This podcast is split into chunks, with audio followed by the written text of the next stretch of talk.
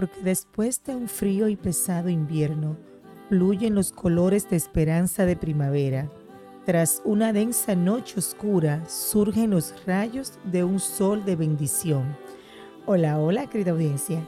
Con este espíritu de optimismo y esperanza, arribamos a nuestro episodio número 15. A quienes habla Johaira Peña, es un placer compartir este tiempo tan especial. Hola, hola, amor, ¿cómo estás? Hola, hola, amor, todo muy bien, gracias. Muy bellas tus palabras. Entiendo que es de vital importancia que mantengamos un espíritu optimista, entusiasta para afrontar cada desafío. Por ello, quien les dirige la palabra, Josué Pérez, también me lleno de esperanza ante las adversidades que puedan llegar a cada vida, siempre confiando en la presencia del eterno Dios. Así es, siempre con Dios primero, pues a la vez con toda sinceridad queremos reiterarles que ustedes forman parte de este proyecto. Es nuestra intención seguir creciendo y mejorando y por esta razón sus comentarios, preguntas, sugerencias, críticas, estas las pueden colgar en nuestras redes sociales, las cuales son Proyecto Meraki 22 en Instagram, Proyecto Meraki Facebook. Y también les recordamos nuestro número de WhatsApp, el cual es 809-756-4335. Así es. También les recordamos que estamos en varias plataformas de podcast, tales como Anchor, Spotify, estamos en Google y las demás plataformas colocadas en nuestro link Favor inscribirse en las mismas y compartir entre sus contactos. Así es. Deseamos con todas las fuerzas de nuestro corazón que Dios derrame ricas bendiciones a cada una de las personas que tanto en República Dominicana, México, Colombia, Salvador, Honduras, Estados Unidos, Argentina, Australia, reciban esta señal de audio, que Dios siga al frente de sus vidas y familia. Bajo este sincero deseo, abrimos las puertas de esta casita de amor llamada Amor entre tres. Como habíamos conversado previamente, les recordamos que el mes de octubre lo hemos dejado reservado para la salud en nuestras familias, reconociendo la gran importancia de estar educados, de recibir información apropiada para así estar preparados y cuidar de nuestra salud entendemos que si hablamos de salud, no podemos dar la espalda a una realidad que tenemos frente a nosotros. Nos referimos a la pandemia que sufrimos por la COVID-19. En la actualidad, si hacemos un corte, por ejemplo, la Universidad John Hopkins, que reporta de manera activa, de manera en tiempo real, hoy tenemos que, en, en cuanto a la cantidad de casos, 240 millones 648.497 personas están afectadas de esta terrible enfermedad, con una mortalidad a la fecha de 4.898.174 personas que han perdido la vida por esta enfermedad del SARS-CoV-2. En nuestro país tenemos una población que afectada de 370.000 casos. El último boletín del día de ayer, 16 de octubre, habían 879 casos con una mortalidad acumulada de 4.084 personas de esta terrible enfermedad. Entonces queremos en esta ocasión conocer un aspecto diferente de esta afección, hablar con uno de los protagonistas que luchan para cuidar a las grandes poblaciones de este tipo de enfermedad. Hoy vamos a conversar con una profesional del área de la salud dedicada a la epidemiología bajo el tema COVID y el plan de vacunación. Amor, ¿de quién se trata? Bueno, qué gancho tú me dejas, ¿eh?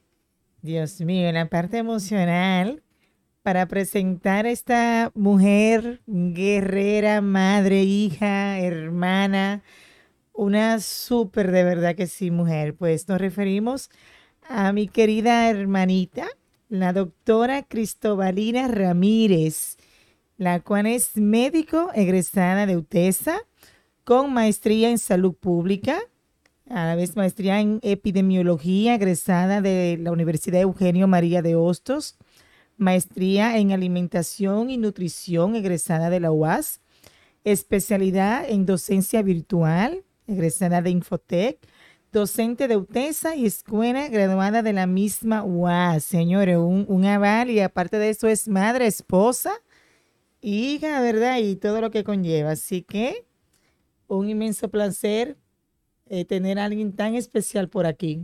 Así es. Hola, doctora Ramírez. Bienvenida a este espacio, Amor entre Tres. ¿Cómo está usted? Hola, buenas noches, mis eh, amigos y hermanos eh, de corazón, de sangre y, y ¿verdad? De, de, pasión por la salud. Para mí es un placer participar con ustedes en este episodio, pues yo soy una apasionada de lo que es la epidemiología. Esta es una eh, ciencia que la gente piensa que solamente se dedica a epidemias y no es así, porque eh, viene de, una, de unas eh, siglas, unas palabras que son epidemos, logos, que quiere decir estudios sobre los pueblos. Y para eso es que nos dedicamos, para ayudar al pueblo. Bueno, como una de las características de este espacio es aprovechar el tiempo muy bien, ¿verdad que sí? Con nuestra audiencia. Por eso inmediatamente arrancamos con las preguntas. Y lo primero es que quisiera que nos diga en pocas palabras, ¿cuál es el papel o rol del médico epidemiólogo? Bueno, eh, la epidemiología es una ciencia científica que estudia la distribución, la frecuencia, los determinantes, las predicciones y el control de los factores relacionados con la salud y con, sus distintas enfermedades que existen en la población, sobre todo en, en poblaciones específicas. Y esto es para aplicar medidas de prevención y control. Pero su importancia radica en que el epidemiólogo es eh, una herramienta súper importante para la salud pública, tanto así que se le llama la ciencia básica de la salud pública a la epidemiología. Pues a través de la vigilancia epidemiológica eh, podemos eh, eh, determinar qué tan frecuentes son las diferentes enfermedades, cuál es la tendencia de la, de la enfermedad en la población y cómo podemos evaluar la eficacia de las medidas a tomar, ya sea medidas preventivas o medidas curativas. Además, también ayuda al clínico a hacer mejores diagnósticos porque tiene diferentes usos. Y esos usos va a ser eh, aprovechado para hacer diagnóstico de salud o del estado de salud de una comunidad o una población, ayudar a que la población tome decisiones individuales y correctas para mejorar su condición de salud completar el cuadro clínico de un paciente y ayudar a buscar las causas de las diferentes enfermedades. Ok, sí que es muy amplio el espectro de, de acción de un epidemiólogo, ¿verdad? Mientras los médicos clínicos trabajan quizá en el individuo, ustedes trabajan como en la población. Perfecto. El, el médico clínico y el epidemiólogo están enfocados en lo mismo, en lo que es la enfermedad y el control de ella pero el epidemiólogo se eh, enfoca en la población y el clínico en el paciente. Así que trabajan en conjunto.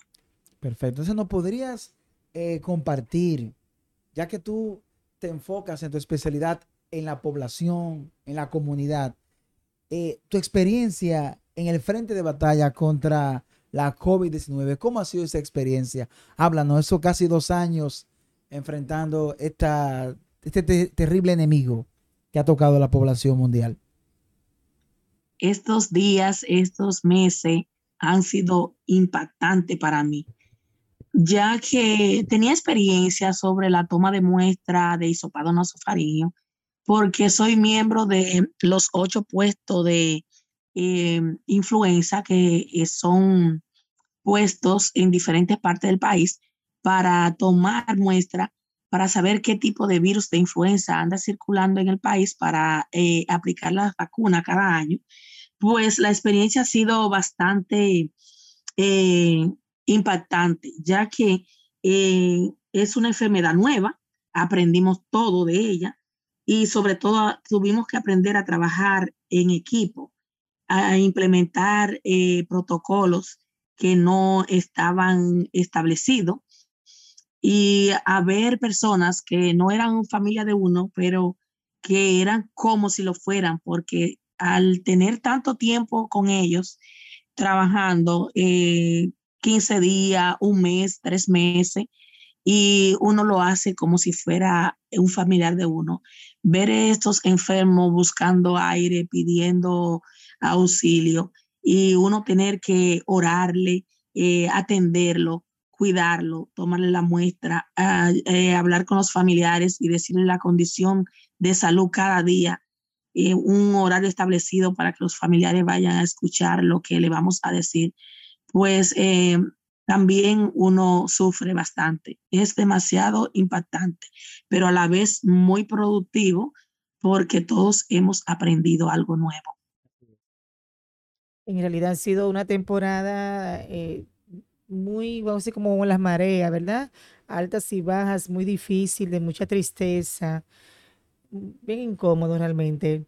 Pero en la actualidad, la, parte emocional sí. está muy, muy involucrada, sí. porque tanto sufre uno cuando se le va un paciente, como eh, la alegría cuando uno lo egresa y es. Y cuando un paciente también cumple años dentro de, su etapa crítica y, uno le canta eh, cumpleaños y lo ve despertar del, eh, ventilador y, entregárselo a la familia vivo, eh, la parte emocional se ha visto afectada en toda el área de la salud. Todos los, los equipos de salud. creo que debemos estar bajo psicólogo. Sí, realmente después de la parte física entendemos que la parte que más ha sido afectada a nivel general es la parte emocional, realmente, tanto paciente como ustedes que están al frente. Entonces, de acuerdo a la actualidad y a la, nuestra realidad del país, ¿verdad?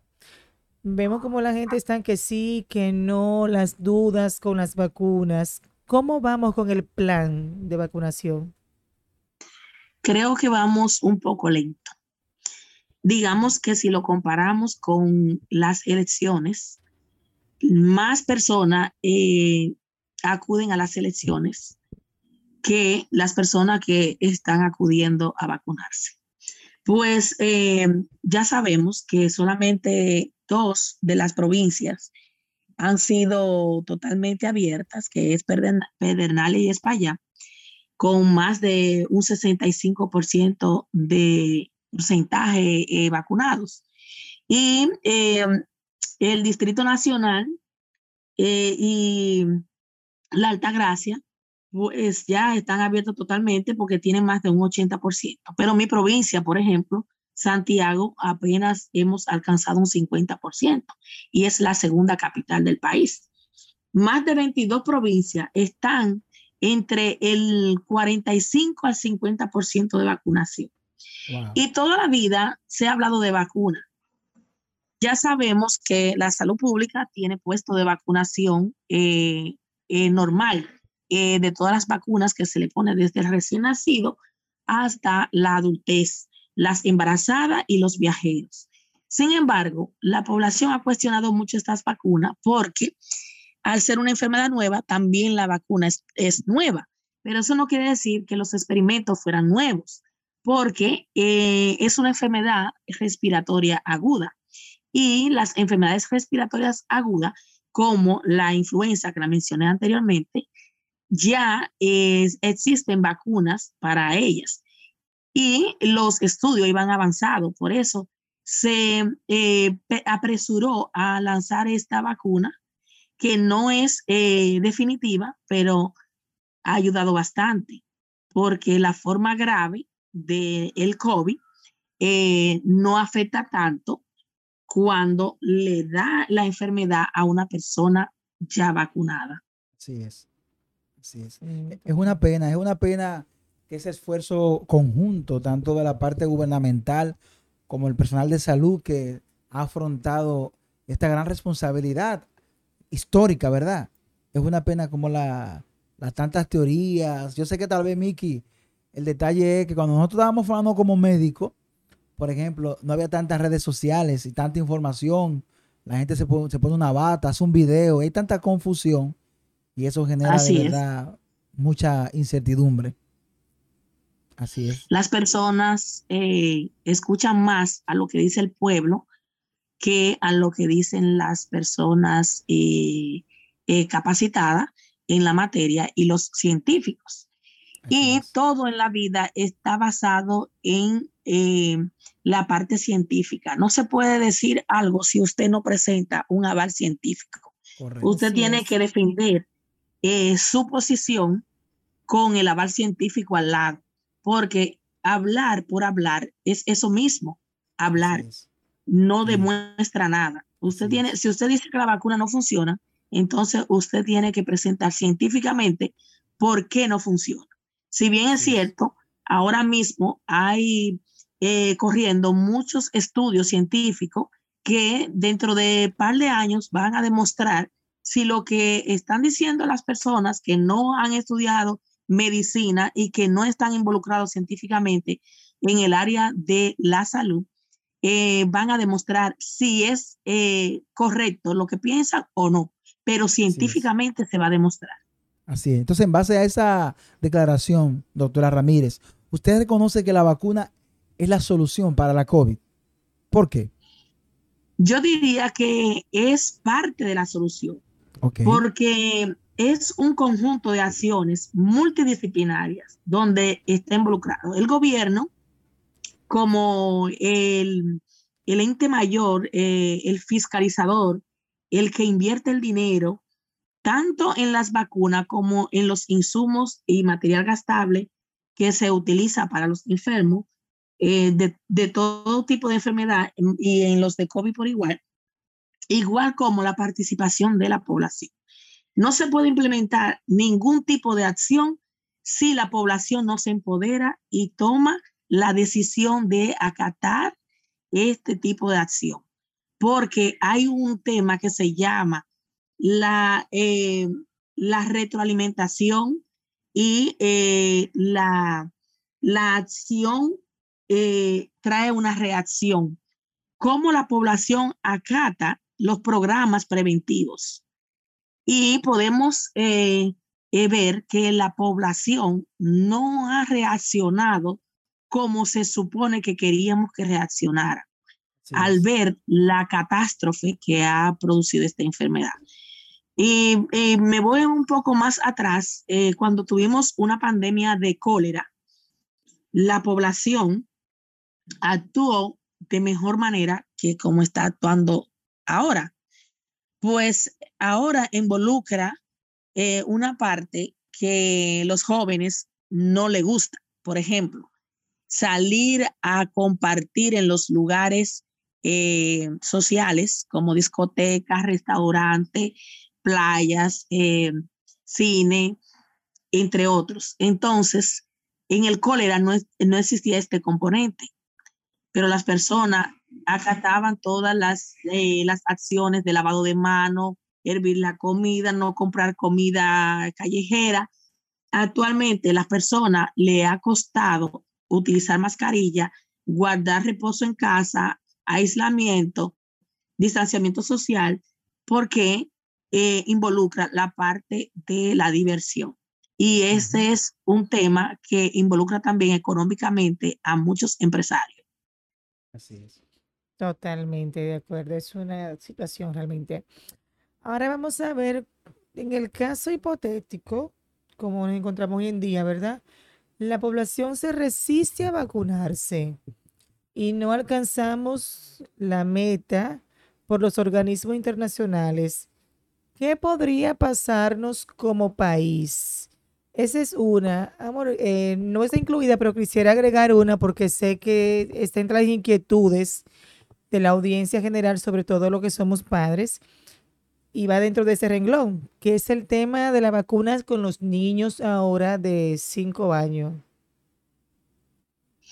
Bueno, ahora mismo hay un conflicto entre las autoridades y la población, puesto que muchas personas eh, de la comunicación, eh, también del área de la salud, tenemos profesionales que están opuestos a vacunarse.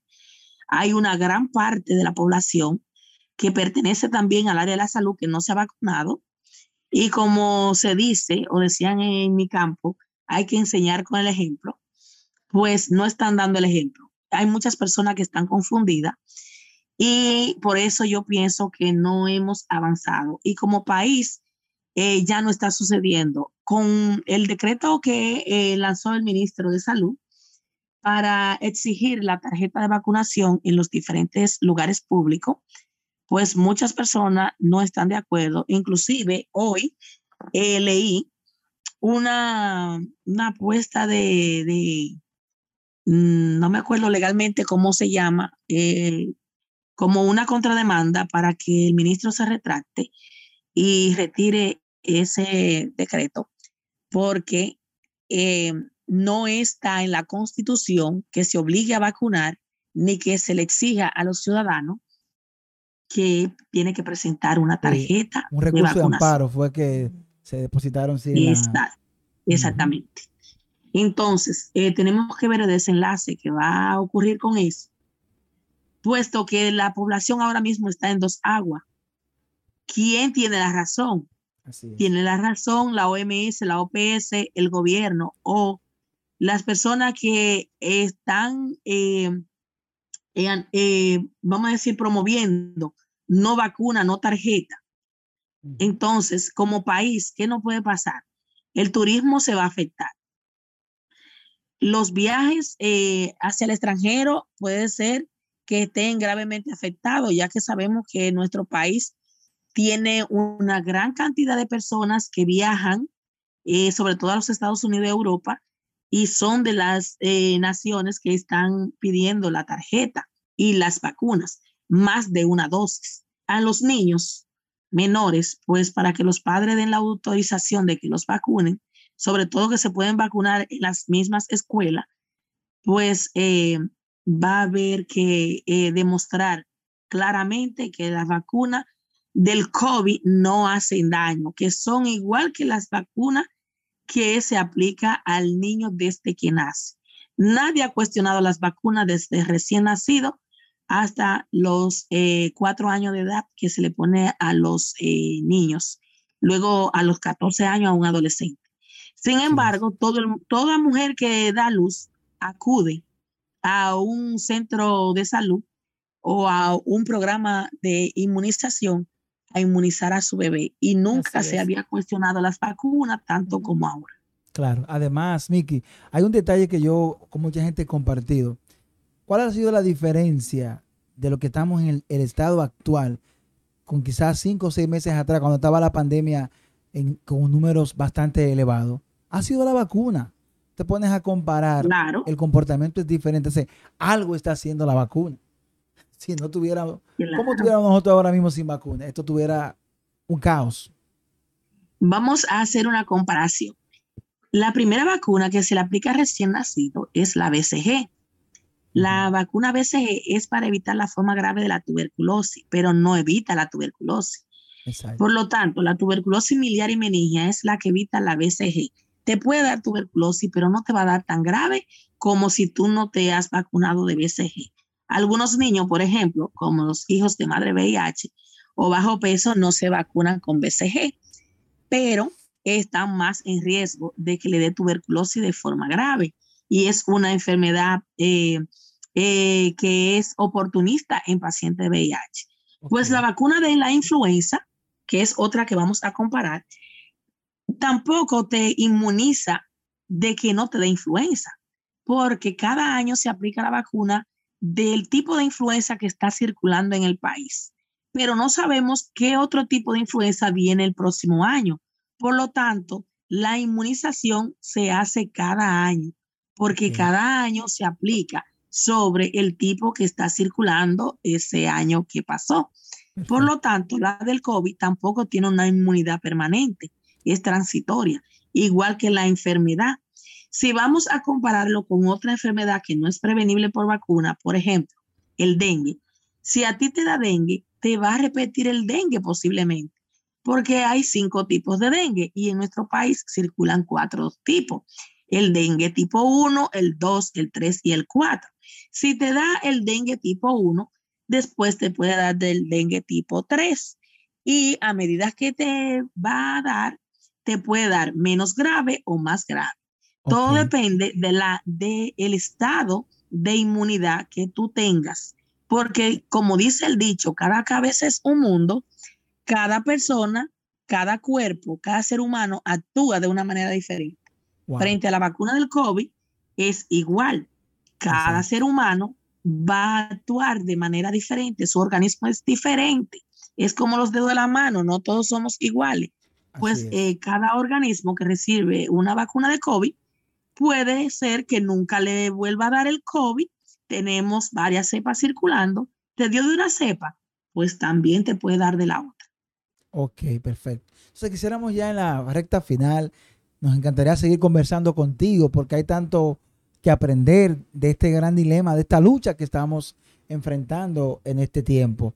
¿Cuáles serían tus palabras de motivación a nuestra audiencia, que no solamente aquí en República Dominicana, otros países de habla hispana escuchan estos episodios de nuestro podcast Amor entre Tres. ¿Cuáles serían tus palabras de motivación, tú que estás afrontando este gran enemigo llamado la COVID-19?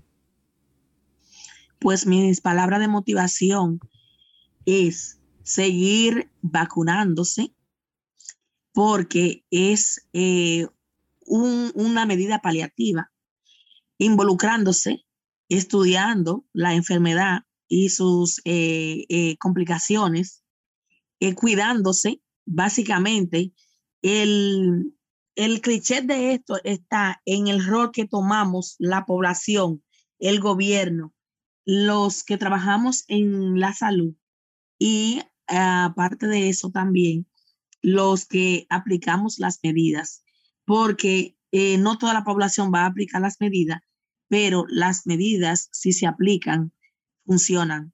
Lavado de las manos, uso de mascarilla, cuidar a nuestros viejitos, a nuestros niños, a los que tienen comorbilidad. Siempre que haya un programa nuevo, siempre que haya una enfermedad nueva, habrá un programa nuevo para contrarrestar esta enfermedad. Y siempre tendremos una enfermedad nueva que afrontar. Siempre, eh, yo digo que la, el universo nos va a poner siempre a prueba con diferentes enfermedades y situaciones. Y depende de nosotros, los seres humanos, si nos educamos y afrontamos esas situaciones y atravesamos esa situación con las medidas correctas. Así que yo le pido a la población que realmente acate lo que científicamente se ha demostrado que funciona porque nunca eh, un pueblo va a salir a flote si no se une para aplicar las medidas en conjunto. Sí, es. Así es, un llamado súper interesante, ¿verdad? Toda nuestra población y a toda nuestra audiencia donde quiera que nos escucha. Pues una vez más queremos agradecer a la doctora Cristobalina Ramírez por sacar un espacio de su agenda tan agitada, eh, por compartir con nosotros y gracias por estos consejos prácticos y muy básicos e importantes para todo el que así va a escuchar. Eh, ahora, si desea expresar algunas palabras a nuestra audiencia, si le gustaría compartir sus redes sociales con nuestra audiencia, ¿dónde le podemos en contactar? Bueno, pues a través de mi correo electrónico, ramirezcristobalina.gmail.com a través de mi celular personal, eh, que lo pueden obtener a través de ustedes. Y bueno, estamos a la orden para cualquier orientación que deseen tener. Así es. y para mí fue un placer compartir con ustedes y con toda su audiencia, que yo soy parte de ella. Así mismo. Muchas gracias, muchas gracias, de verdad que sí. Esperamos volver a tenerte con nosotros. Gracias por las informaciones y en verdad hemos sido edificados. Esperamos que nuestra audiencia pueda estar ahí escuchando y anotando y más que todo poner en práctica estas buenas informaciones que la doctora Ramírez nos ha compartido en esta noche. Así que muchas gracias, doctora Ramírez. Ya arribando en la parte final, queremos reiterarle que el próximo fin de semana ya, del 22 al 24, estaremos compartiendo el primer fin de semana saludable. Vamos a afrontar, ustedes saben que el próximo 19 de octubre se celebra el Día Rosa, que es el Día Mundial de la Lucha contra el Cáncer de Mama. Por eso hemos invitado cuatro especialistas que van a compartir desde el 22 al 24. Hablemos de cáncer por una patóloga, la doctora Piña, cáncer de mama, un cirujano oncólogo, el doctor Jorge Imaya, marcadores tumorales, la licenciada Kenia Méndez, y cáncer de próstata, el doctor Gabriel de los Santos, tanto por Zoom como por la red, tanto Facebook como Instagram. Le reiteramos nuestro número de WhatsApp 809-756-4335. Aquellos que quieran estar en la sala de Zoom nos pueden llamar para colocarle en la lista de registro. Le animamos a participar de este fin de semana. Así es, quedan todos invitados, ¿verdad? Pues en verdad nos tiene de un gran poder compartir con cada uno de ustedes. En cada episodio buscamos dar lo mejor, pues ya que nos debemos en primer lugar a Dios, a nosotros mismos como individuo, a nuestra familia y luego a cada persona que de manera espontánea busca cada episodio, ¿verdad? Y edificarse. Una vez más, deseamos apertura de una gran puerta de salud para cada uno de ustedes. Buen inicio de semana. Dios les bendiga y hasta, hasta la próxima. La próxima.